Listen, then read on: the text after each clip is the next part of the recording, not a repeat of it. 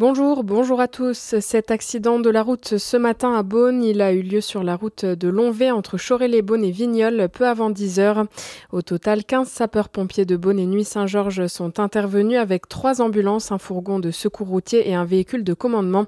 Deux véhicules sont en cause selon le SDIS 21. Trois personnes ont été légèrement blessées et transportées à l'hôpital de Beaune. Intervention des pompiers hier au centre de gériatrie du boulevard de la Fontaine aux Suisses à Dijon. Une vingtaine de soldats du feu étaient mobilisés pour un feu de détritus dans un sous-sol de l'établissement. Les flammes ont été rapidement contenues. J-1 avant le début de la collecte des Restos du Cœur dans le Jura. Dans les locaux de l'association, tout le monde s'active pour préparer au mieux ce week-end.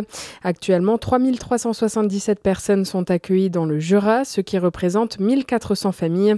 Comme chaque année, certains produits sont à privilégier si vous souhaitez donner. Pensez au sucre et au café.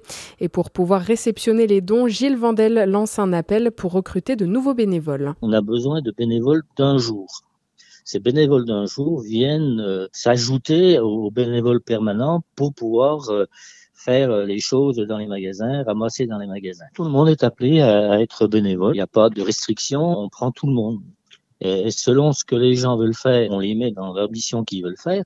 Et selon le nombre d'heures qu'ils veulent donner au resto du cœur, si c'est une heure, si c'est une journée, si c'est deux jours, voire même une semaine, on adapte les choses par rapport à, ce qu'ils demandent. L'année dernière, le volume des collectes s'est élevé à 48 470 kilos sur les trois jours pour le département. Cette année, l'objectif est d'atteindre la barre des 50 tonnes. Également dans votre actualité, l'avertissement de Vladimir Poutine dans son traditionnel discours à la nation. Le président russe prévient l'Occident. Nous aussi avons des armes capables d'atteindre des cibles sur votre territoire. Vladimir Poutine accuse les pays occidentaux d'une russophobie qui les sur la guerre en Ukraine, le chef du Kremlin estime que l'armée russe avance avec assurance dans plusieurs directions. Cinq mois avant le début des JO de Paris, Emmanuel Macron inaugure aujourd'hui le village olympique. Le chef de l'État coupe le ruban de ce complexe de Saint-Denis où seront logés près de 14 500 athlètes durant la compétition.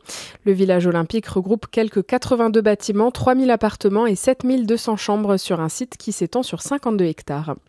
Judith Godrèche demande la création d'une commission d'enquête contre les violences sexistes et sexuelles dans le milieu du cinéma. L'actrice qui a porté plainte contre les réalisateurs Benoît Et Jacques Doyon est auditionnée ce matin devant le Sénat.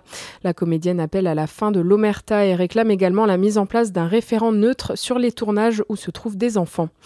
Et puis on termine ce flash avec un mot de sport et la JDA face à Pau en quart de finale de la CDF. Le tirage au sort a eu lieu hier soir. Match prévu le week-end du 17 et 18 mars et Dijon est favori face au basketteur palois qui évolue en Pro B cette année. Bonne journée sur Fréquence Plus.